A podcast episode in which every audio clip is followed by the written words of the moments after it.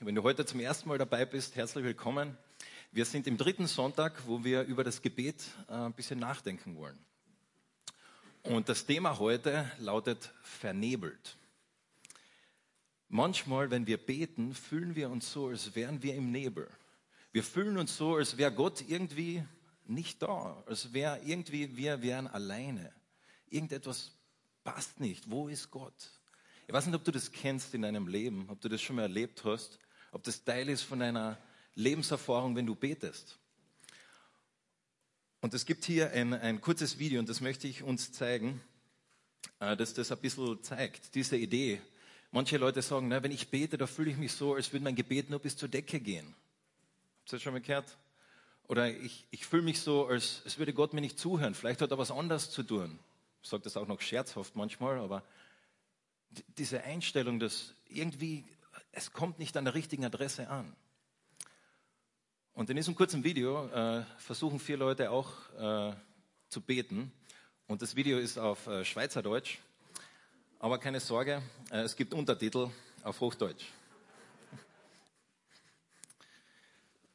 So, ich, ich vermute, ihr seid dankbar für die Untertitel gewesen. Jetzt wisst ihr mal, wie es unseren äh, lieben iranischen und afghanischen Brüdern geht mit dem Kärntnerisch. Aber dieser Sketch, äh, den Sie da in der Schweiz aufgeführt haben, der zeigt ein bisschen verschiedene Einstellungen zum Gebet. Vier verschiedene Leute, die verschieden darauf reagieren, wie man mit Gott redet und wie man mit diesem Nebel umgeht, wenn es sich einfach nur anfühlt. Wenn man sich einfach nur denkt, Gott, wo bist du? Wie, hörst du überhaupt? Und es gibt vier verschiedene Arten und Weisen, wie sie da darauf reagiert haben. Aber bevor wir uns das jetzt ein bisschen näher anschauen, schauen wir vielleicht noch kurz zurück zu dem, wie wir unsere Serie angefangen haben. Und zwar, wir haben darüber geredet, dass Gebet in erster Linie Gemeinschaft mit unserem Vater ist. Gemeinschaft. Nicht etwas von Gott zu bekommen, sondern Gott zu bekommen. Wir haben darüber geredet, dass eine Herz-zu-Herz-Beziehung ist. Und dann vor zwei Wochen hat der Karl Helmut darüber gepredigt, dass manchmal stehen wir vor diesem gewaltigen Gott und wir fragen uns, wie kann ich als kleiner sündiger Mensch vor diesen Gott überhaupt kommen? Und da kann jemand darüber geredet, dass wir das Recht bekommen haben, vor Gott zu kommen. Dass wir das Recht bekommen haben, in der Gemeinschaft mit Jesus zu sein. So wie ein Elternpaar, das Kinder adoptiert, den Kindern das Recht gibt, sie Vater und Mutter zu nennen so hast du das Recht, wenn du Jesus kennst, ihn Vater zu nennen. Gott gibt dir das Recht. Und dann letzte Woche hat der, der Mario darüber geredet, dass manchmal in unserem Leben gibt es diese Abgründe, oder er hat es die Krusten genannt, um unser Herz herum. Diese Krusten, die auch irgendwie eine Distanz zwischen uns schaffen, zwischen mir und Gott. Eine emotionale Distanz, wo etwas zwischen mir und Gott steht und wie wir damit umgehen können. Und er hat darüber geredet, dass auch Gebet in erster Linie Beziehung mit ihm ist. Und zu dieser Woche reden wir über Nebel. Darum, um diesen Gedanken, dass wenn du dich einfach so fühlst, als wäre Gott nicht da. Wenn du betest und du fühlst dich einfach, als würdest du gegen die Decke reden. Und es ist nichts, es kommt nichts, da ist nichts da. Und diese vier Leute haben verschieden darauf reagiert. Da war zum Beispiel die Rebecca, diese äh, gut gekleidete Frau, die hat sehr viel Wissen gehabt, die hat sehr viel Wissen gehabt über das Gebet und hat gerade das neueste Gebetsbuch gelesen und darüber gelernt, wie man denn genau richtig betet, damit dieser Nebel in unserem Leben weggeht. Wie man genau die richtigen Worte verwendet und was denn vielleicht falsch sein kann, wenn es einmal nicht passt, wenn dieser Nebel nicht weggeht. Vielleicht ist es bei dir so, dass du wie die Rebecca bist oder du bist wie die, äh, die Melly, die, die so ein bisschen depressiv und so ein bisschen, äh, naja, Gott hört mir eh nicht zu. Wer bin schon ich, dass Gott wirklich mir zuhören würde, sie wirklich für mich interessieren würde? Es ist eigentlich eh wurscht, was ich sage. Gott hört eh nicht zu. Ob ich jetzt dafür bete oder nicht, eigentlich egal. Oder der Sammy oder Samuel, der auch betet, aber eigentlich Gott die Schuld gibt für alles, was nicht läuft. Der Nebel geht nicht weg, das Schuhbandel reißt, das Feuerzeug verliert er und Gott hat morgen sowieso nicht einfach eine, eine Einstellung zu Gott, dass Gott wirklich nichts Gutes mit ihm vorhat. Und vielleicht, wenn du ehrlich bist, dann fragst du dich, meint Gott es wirklich gut mit mir? Hört er wirklich auf meine Gebete? Hört er wirklich auf deine Gebete? Oder die Katja, die mit Gott geredet hat wie mit einem Freund. Und da ist ganz klar, aber dass der Nebel, sie gesehen, da ist ein Nebel. Aber sie hat gewusst, weiter oben ist die Sonne. Auf ihrem Handy hat sie ein MMS, eine Nachricht gekriegt und da hat sie gesehen, da oben weiter ist die Sonne. Wer bist du von diesen vier? Und vielleicht gibt es noch mehr. Aber wo stehst du gerade in deinem Gebet, wenn du ehrlich zu dir selbst bist, in deinem Reden mit Gott? Glaubst du wirklich, dass Gott dir zuhört? Glaubst du wirklich, dass Gott darauf reagiert, auf das, was du sagst? Wenn du daheim am Klo sitzt und mit Gott redest. Wenn du im Bett liegst am Abend und mit Gott redest. Wenn du im Auto zur Arbeit fährst und mit Gott redest. Und es gibt ein, ein Vers, und da darf ich euch bitten, einmal dorthin zu gehen, und zwar das ist der Psalm 27, wo jemand auch betet. Psalm 27. In euren Teilnehmerheften ist das, glaube ich, die Seite 15, wenn ich es richtig im Kopf habe.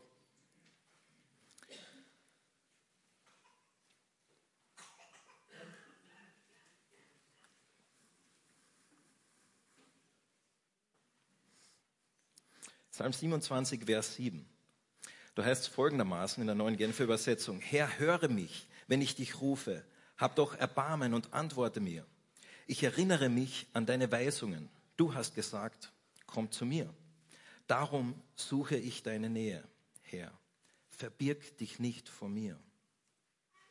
In der Situation ist David in einer Situation, wo er zu Gott ruft. Und das Wort ruft, das du eigentlich im Hebräischen da ist, ist nicht so, Gott, bitte mach etwas. Es ist ein Rufen, ein richtiges Schreien zu Gott. Gott, ich bin in dieser Situation. Hörst du mich? Siehst du mich? Reagierst du überhaupt auf mich, Gott? Hab Erbarmen mit mir und antworte. Rede zu mir, Gott, sag etwas. Ich möchte dich hören. Das ist die Situation, wo er drin steht. Das ist der Nebel, wo er drinnen ist. Und was macht er? In diesen zwei Versen gibt es eine Wende. Und diese Wende passiert dann. Er sagt, denn ich erinnere mich. Er erinnert sich an etwas. Er erinnert sich, da war doch irgendetwas und er entscheidet sich, darüber nachzudenken, über das, an das er erinnert wird. Und an was wird er erinnert? Er wird erinnert an etwas, das Gott gesagt hat. Wo sagt Gott Dinge? Gott hat viele Arten und Weisen, wie er mit uns reden kann. Aber ich denke, hauptsächlich redet er durch sein Wort. Und der David erinnert sich an etwas, was Gott anscheinend ihm früher einmal gesagt hat. Oder was er früher gelesen hat im, im, im Alten Testament, in den, in den Schriften, die er gehabt hat. Er erinnert sich an etwas, das Gott ihm weitergegeben hat. Und was genau ist es, an das er sich da erinnert? Suchet meine Nähe. Gott hat ihm gesagt, David, such meine Nähe, komm zu mir. Und er erinnert sich jetzt dran in seinen Gedanken und jetzt hat er eine Entscheidung zu treffen. Was macht er mit diesem Gedanken? Wie geht er jetzt damit um? Wie reagiert er auf diese Aussage Gottes? Das war auch in diesem Sketch die, die äh, Entscheidung, die die Leute treffen müssten. Und zwar die, diese Katja, die hat dieses Handy genommen und die hat ein Foto gehabt vom Nebelmeer am, am Gipfel. Und sie hat gesehen, oben ist die Sonne. Und sie hat es ihnen gezeigt. Ah, schau mal da, schau, schau, schau, schau. Und wie haben sie reagiert? Interessanterweise hat nicht jeder gesagt, ah ja, stimmt, okay, passt, geh mal, jawohl. Sondern alle gesagt, ja, ja, glaubst du. Und die anderen haben gar nicht so gescheit hingeschaut. Und so ist es auch mit uns, mit dem Wort Gottes. Wie gehen wir damit um, mit dem, was Gott gesagt hat? Der David hat diese Entscheidung, die er treffen kann. Wie geht er um damit, dass Gott sagt, such meine Nähe? Und das Folgende macht er. Er sagt, das will ich jetzt tun. Er hat dann nicht irgendwie gedacht, okay, vielleicht warte ich, bis etwas passiert oder vielleicht äh, lese ich jetzt das neueste Buch das mir helfen kann, irgendwie magisch mit Gott wieder in, in Verbindung zu kommen, sondern du hast es gesagt, Herr Jesus, du hast es gesagt, Gott, das will ich tun. Du hast gesagt, ich soll deine Nähe suchen. Das mache ich. Diese letzte Woche war ich am, am WDL-Lager für die Teenager und dort war der, der Bibelvers, war Kolosser 3, Vers 2. Richtet eure Gedanken in den Himmel, das, was im Himmel ist und nicht auf das, was zur Erde ist. Und wir haben darüber geredet mit diesen Teenagern, was es heißt, diese Entscheidung zu treffen. Diese Entscheidung zu treffen, so wie der David hier, ob ich das machen will. Will ich meine Gedanken in meinem ganz alltäglichen Leben gegen Gott richten? Will ich über Gott nachdenken? Das ist eine Entscheidung, die wir treffen können. Und der David hier sagt, das will ich jetzt tun und zu dir beten. Und in der NGÜ oder in deiner Übersetzung steht es vielleicht ein bisschen anders. Da steht vielleicht, darum suche ich deine Nähe. Und da wird es gleichgesetzt. Gottes Nähe zu suchen bedeutet, in seinem Angesicht zu sein. Gottes Nähe zu suchen bedeutet, mit ihm zu reden. Das heißt, wenn wir auf die Verheißungen Gottes, auf das, was Gott sagt, auf dieses Zugangsrecht, das Gott uns gegeben hat, wenn wir sagen, ja, das glaube ich. Wenn Gott sagt, such meine Nähe, such mich. Und wir sagen, okay, ich mache das. Können wir das im Gebet ausdrücken. Wir können zu Gott kommen, auch wenn wir sprichwörtlich im Nebel sind.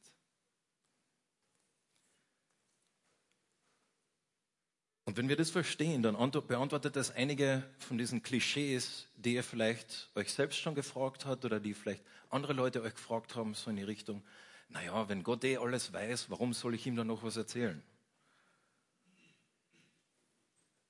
Naja, ich habe das Gott eh schon einmal gesagt, warum soll ich es ihm noch einmal sagen?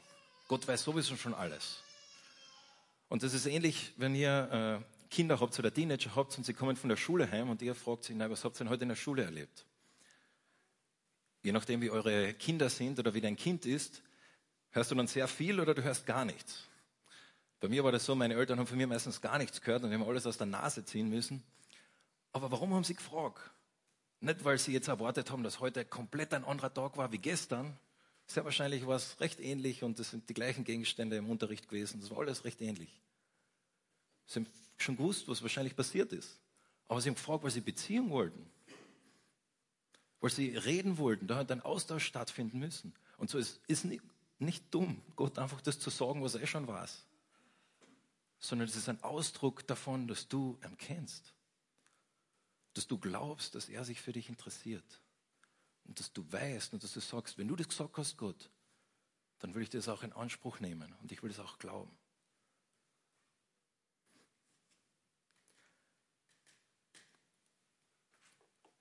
Und so diesen Nebel,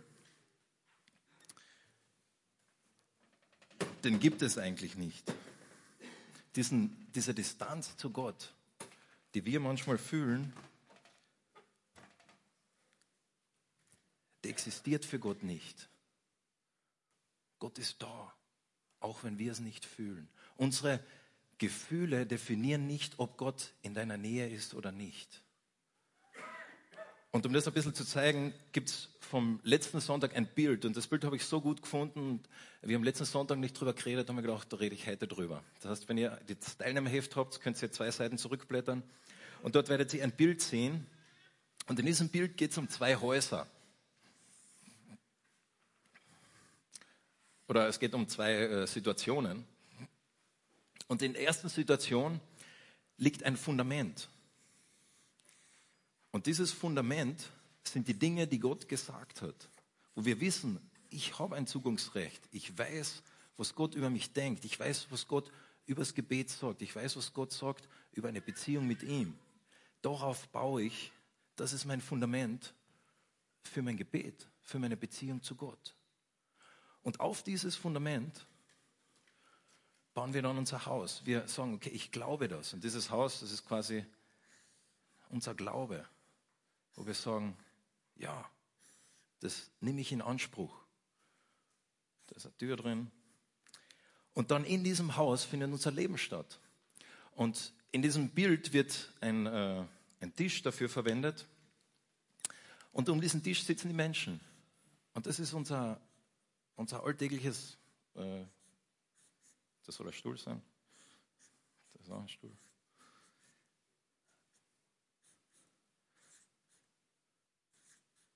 Ja, so irgendwie.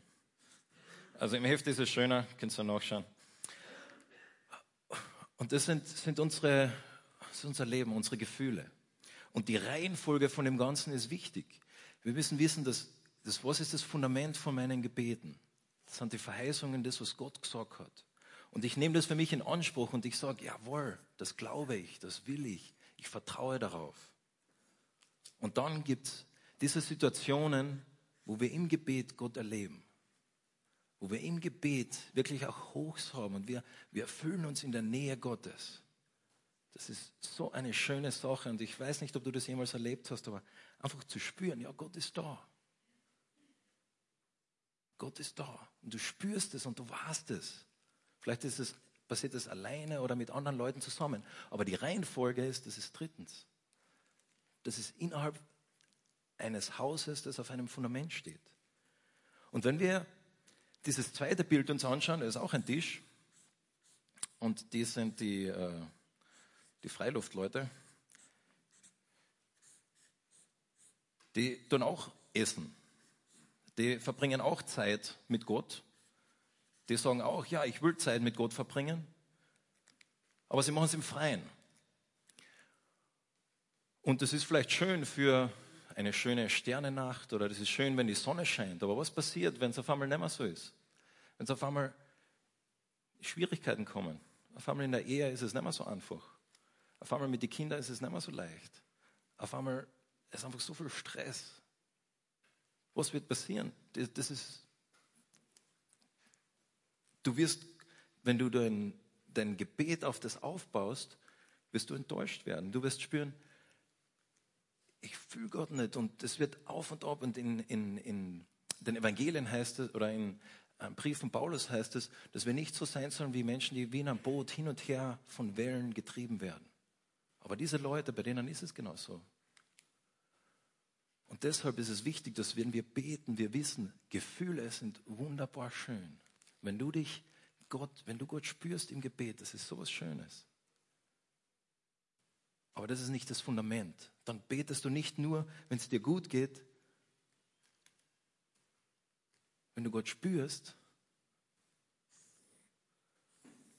sondern auch, wenn es vielleicht gar nicht so ist.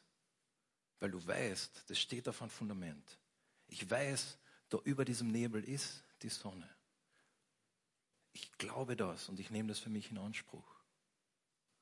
Ich habe dieses Bild sehr cool gefunden, weil wir als Christen müssen nicht glauben, dass wir vor Gott nicht ehrlich sein können, mit unseren Gefühlen vor Gott kommen können. Es gibt Religionen, wo das so ist, wo du dich irgendwie hocharbeiten musst. Aber wir können vor Gott kommen, so wie wir sind. Aber das ist nicht das Fundament dafür, ob Gott in deiner Nähe ist oder nicht. Das ist nicht das Fundament dafür, ob du in der Nähe Gottes bist, wenn du betest.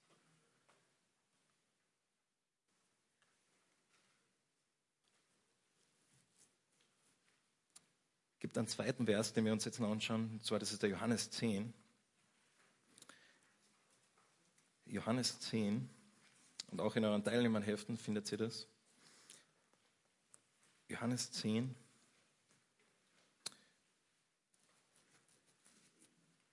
Und da redet Jesus. Und er sagt, meine Schafe hören meine Stimme. Ich kenne sie und sie folgen mir und ich gebe ihnen das ewige Leben. Sie werden niemals verloren gehen und niemand wird sie aus meiner Hand reißen. Mein Vater, der sie mir gegeben hat, ist größer als alles. Niemand kann sie aus der Hand des Vaters reißen. Ich und der Vater sind eins. Da beschreibt Jesus die Beziehung mit denjenigen, die ihn kennen. Wenn du ein Sohn oder eine Tochter Jesus bist, dann beschreibt Jesus die Beziehung mit dir. Und er nennt dich Schaf. Aber nicht nur Schaf, sondern er sagt, mein Schaf. Du gehörst zu mir. Jesus sagt, wenn du sein Kind bist, dann gehörst du zu ihm. Mein Schaf. Und diese Schafe, die hören meine Stimme und diese, dieses Bild, was er da verwendet, das drückt irgendwie aus, dass da eine Beziehung da ist. Natürlich, ein Mensch kann nicht mit einem Schaf reden, das ist nur ein Bild, aber die, die Beziehung, die da ausgedrückt wird, das sind nicht nur einfach nur Schafe, die nichts mit dem Hirten zu tun haben, sondern sie, sie hören auf ihn. Sie kennen ihn. Und er sagt, so, so schaut die Beziehung aus mit meinen Kindern. Und er redet eigentlich von einer Qualität. Er redet davon, dass es, wenn sie mich kennen und ich sie kenne, dann haben sie das ewige Leben. Und ewige Leben ist nicht unbedingt ein Ausdruck im Johannesevangelium dafür, dass man lange, lange leben wird und auch nach dem Tod leben wird, sondern ewiges Leben ist eigentlich ein Ausdruck von Qualität. Ausdruck von Qualität, Gott zu kennen. Und er sagt, wenn du mich kennst, dann bin ich da. Meine Schafe hören meine Stimme. Und nichts wird mich von dir trennen. Kein Nebel, keine schwierigen Umstände, keine Gefühle, nichts kann dich von mir trennen. Dieser Nebel, den du fühlst, der ist nicht da. Das heißt nicht, dass deine Gefühle nicht echt sind. Ich bin so froh, dass wir vor Gott kommen können, wie wir sind. Aber deine Gefühle definieren nicht, ob Gott da ist. Deine Gefühle definieren nicht, ob Gott in deiner Nähe ist. Deine Umstände definieren nicht, ob Gott in dir, mit dir ist. Um dieses Bild von der Decke zu verwenden, wenn wir beten und beten und sagen, ah, ich bete und ich fühle mich so, als würde mein Gebet nicht höher gehen wie die Decke. Dann sagt Gott, das ist komplett wurscht. Ich bin unter der Decke. Ich bin bei dir. Ich bin in dir. Du brauchst nicht gegen den Himmel beten. Ich bin da. Was für eine Zusage. Und es gibt verschiedene Bilder, die uns helfen können, das zu wissen. Und in, dieser, in diesem Heft haben sie ein Bild und das finde ich auch echt cool. Das ist dieses Bild.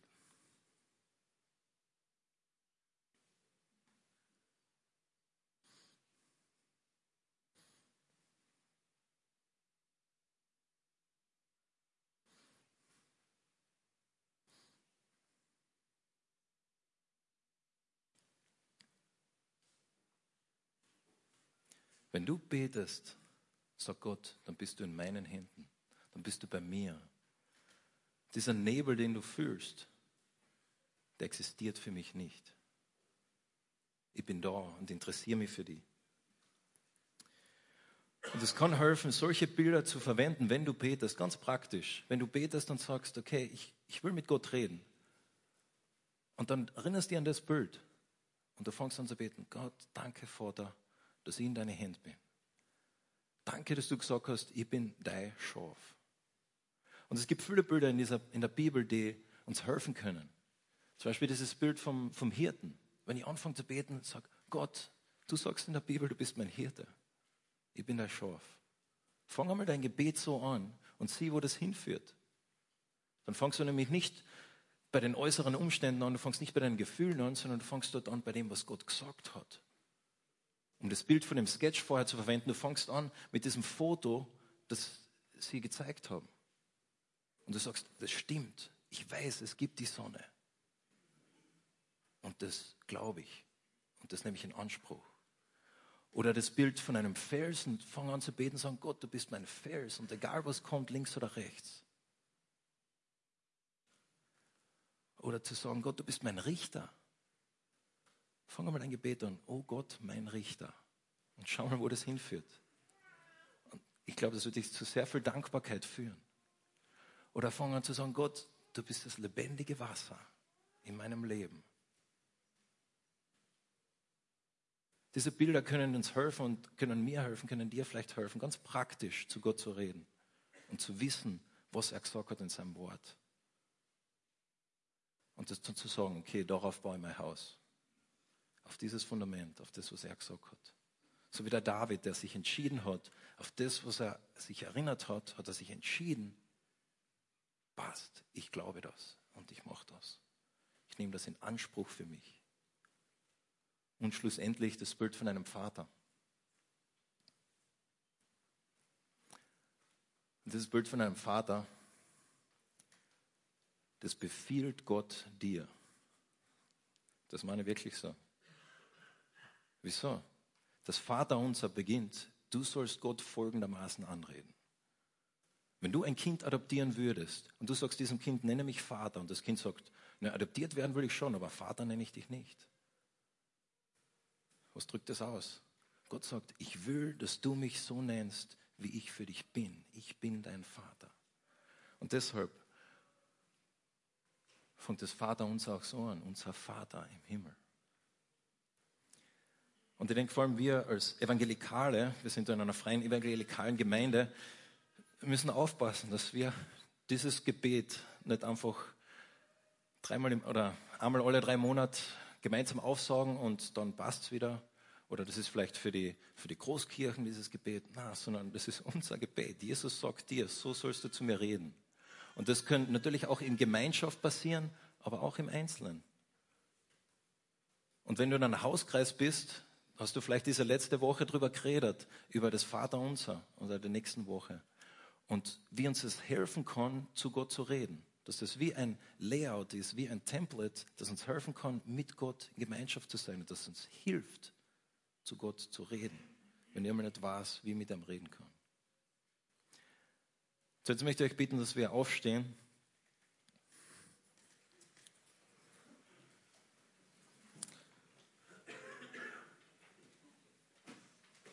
Dass wir gemeinsam das Vater unser so.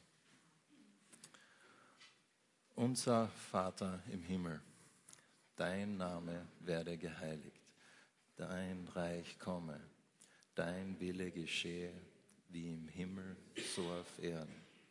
Unser tägliches Brot gib uns heute und vergib uns unsere Schuld, wie auch wir vergeben unseren Schuldigern. Und führe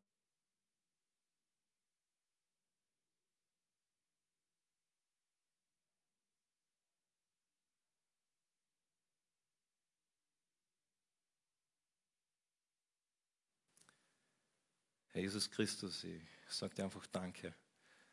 Danke für dein Wort und danke für das, was du sagst, wer wir sind. Und dass auch wenn Dinge in unserem Leben passieren, wenn Gefühle da sind, dass das nicht definiert, ob du in meiner Nähe bist oder nicht, sondern dass ich mein Fundament auf etwas anderes baue, auf deine Zusagen, auf die Bilder, die du uns gibst, auf die Worte, die du, die du sagst. Danke, Jesus, dass du einfach durch und durch ein guter Gott bist, der sich für uns interessiert und der sagt, du bist mein Schaf. Du kennst mich und ich kenne dich. Danke, Herr. Amen.